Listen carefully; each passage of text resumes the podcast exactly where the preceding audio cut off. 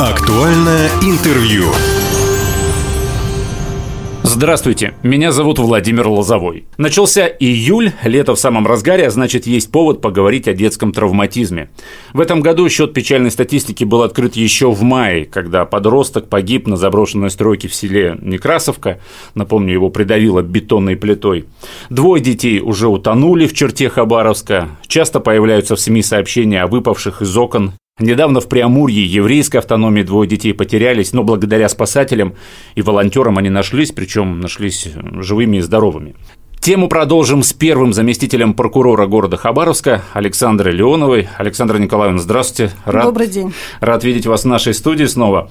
Какая ситуация по детскому травматизму сложилась вот на сегодня? Ну, возьмем Хабаровск. Я думаю, что примерно а, в любом городе нашего края, населенном пункте, Примерно ситуация похожая. Ну, я думаю, вы уже правильно отметили, что, к сожалению, к большому, к сожалению, уже в мае месяце произошло два несчастных трагических случая со смертельным исходом детей.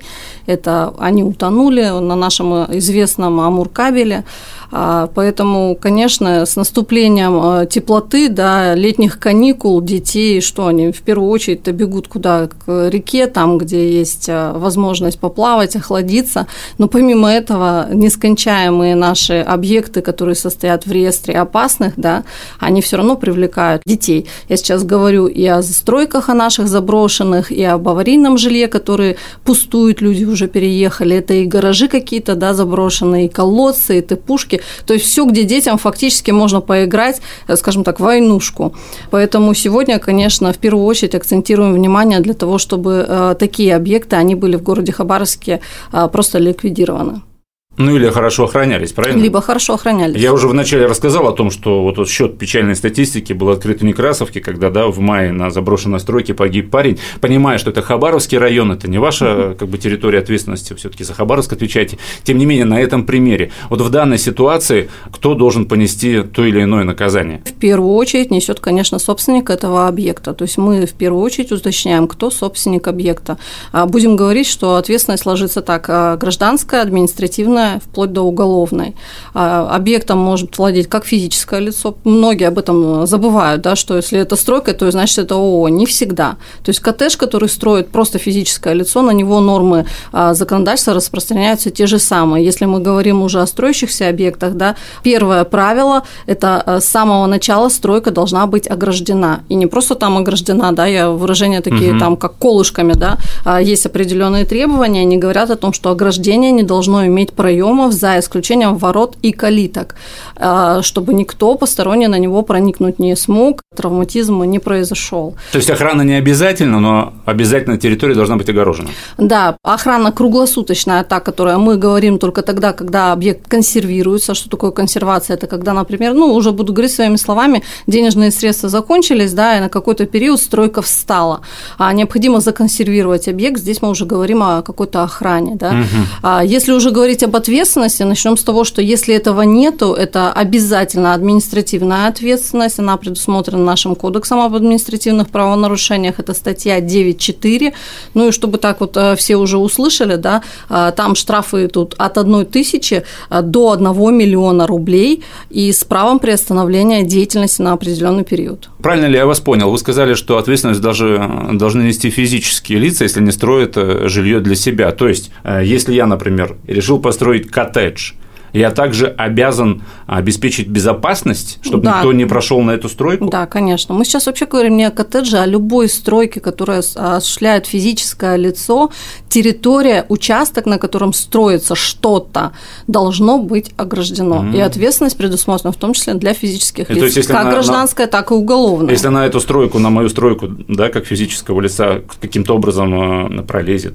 подросток, ребенок и там получит какую-то травму, я буду нести ответственность. Да, и есть э, трагические примеры. В прошлом году в городе Хабаровске а, первая краевая больница, все, наверное, знают, но против нее есть определенные э, коттеджи, которые заброшены, долго не строятся, и там, к сожалению, вот э, дети играли, и ребенок упал со второго этажа, не достроя такого, и получил травму. Он, конечно, остался жив, это очень большой плюс, но, тем не менее, физическое лицо было привлечено к ответственности. А родители детей? Как-то привлекаются? Ну, понятно, не к уголовной ответственности, но, во-первых, их дети оказались там, где они быть не должны. Понятно, что, может быть, не огорожена эта стройка, она заброшенная, но, тем не менее, там они не должны быть. Родители несут ответственность? Вы знаете, я скажу, что и уголовная ответственность есть, не а. только административная, да. Начнем с того, что если семейный кодекс вообще закрепляет, что с момента рождения ребенка всю ответственность, она лежит на родителе. То есть родитель должен обеспечивать в том числе охрану его здоровья.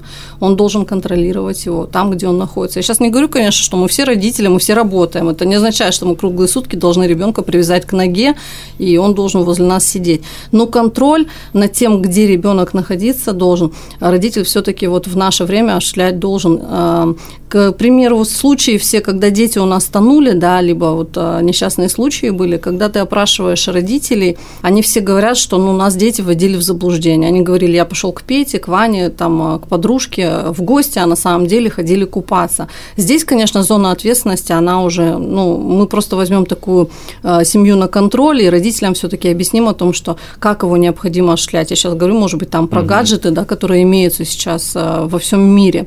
Если же мы говорим о ситуации, когда э, ребенок бесконтрольно находится на улице возле водного объекта, получает травму, и родителям, в принципе, ну, буду говорить своим, все равно, то здесь, конечно, зона ответственности родителя. Вот, к примеру, у нас в прошлом году были ситуации, рейды э, на наших пляжах, да, ребенок купается, мама с папой лежат, загорают, отдыхают, употребляют алкогольные напитки.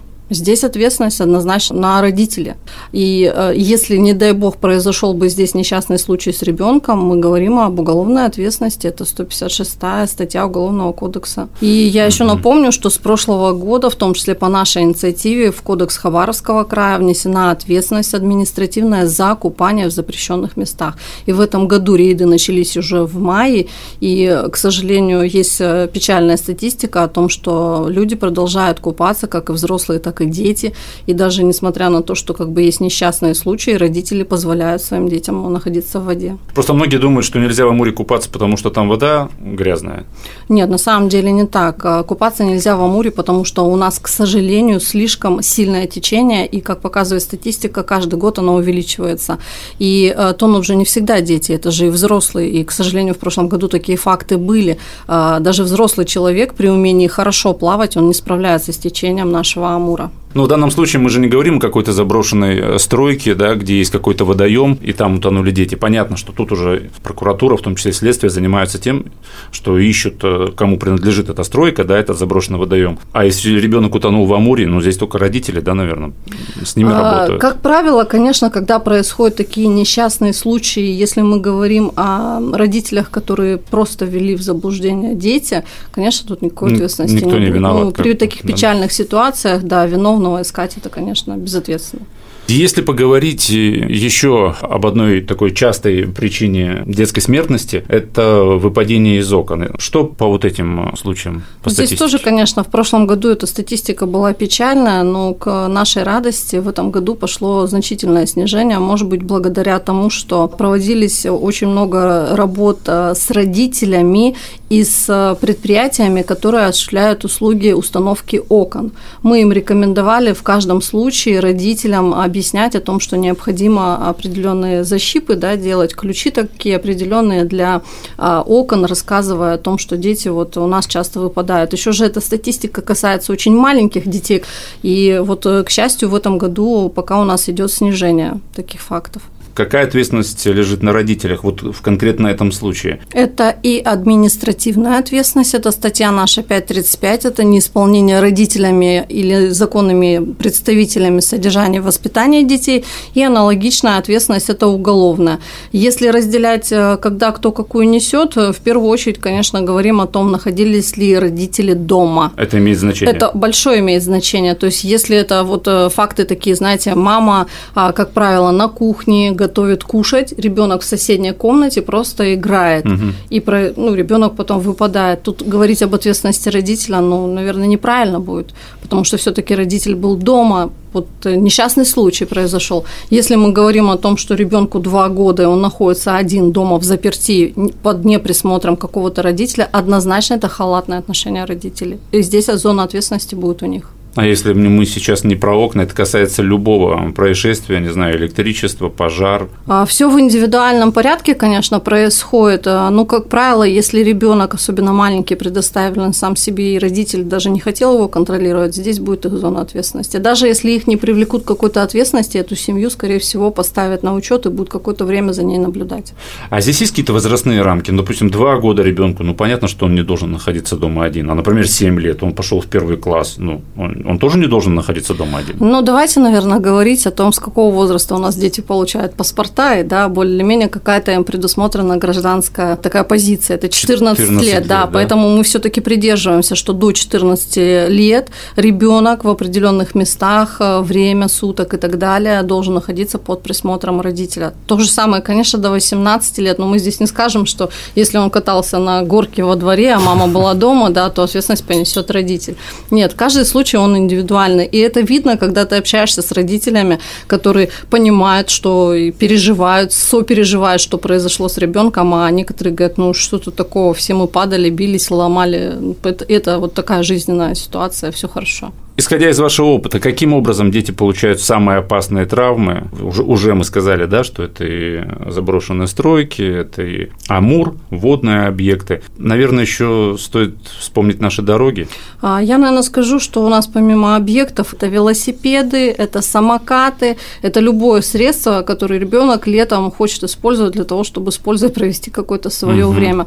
Здесь, конечно, в первую очередь хочется обращаться к родителю о том, что беседы необходимо проводить. И в этом году статистика, опять же, печальна. У нас за последние там два месяца трое детей уже было сбито машинами именно на пешеходных переходах. То есть дети настолько невнимательные, они не останавливаются, они перебегают. И даже если машина тормозит, да, но ребенок быстро бежит, все равно какая-то травма у ребенка образуется. А то же самое у нас с самокатами, это травмирование путем падения, потому что они на большой скорости да, едут, а, и э, велосипеды. То есть точно так же они не спешиваются при перекрестке там каком-то либо пешеходе и, возможно, будут сбиты автолюбителями нашими. Поэтому здесь, конечно, надо обращаться к родителям, беседуйте со своими детьми, объясняйте о том, что такие факты есть. Я разговаривал с врачами, в частности, травмпунктов, уже радиослушатели, да, действительно, как только начался сезон самокатов, очень много было обращений, приходили, как правило, дети, подростки, травмы характерны именно для самокатов, для велосипедов, это локти, это колени, это лицо, голова, руки, потому что без защиты ездят в первую очередь. Так что действительно статистика в этом плане существует такая отрицательная. А Что касается пешеходных переходов, Александра Николаевна, смотрите, вы сказали, да, о том, что дети вот выбегают, дети. Во-первых, это зебра, это пешеходный переход. Безусловно, даже по новым правилам, если ребенок на самокате, а, он обязан ну, как Спешиться. говорят сотрудники Да. ГИБДД, спешиться, Спешиться. точно так же, как и велосипедист, пешком перейти пешеходный переход. Но, тем не менее, это зебра.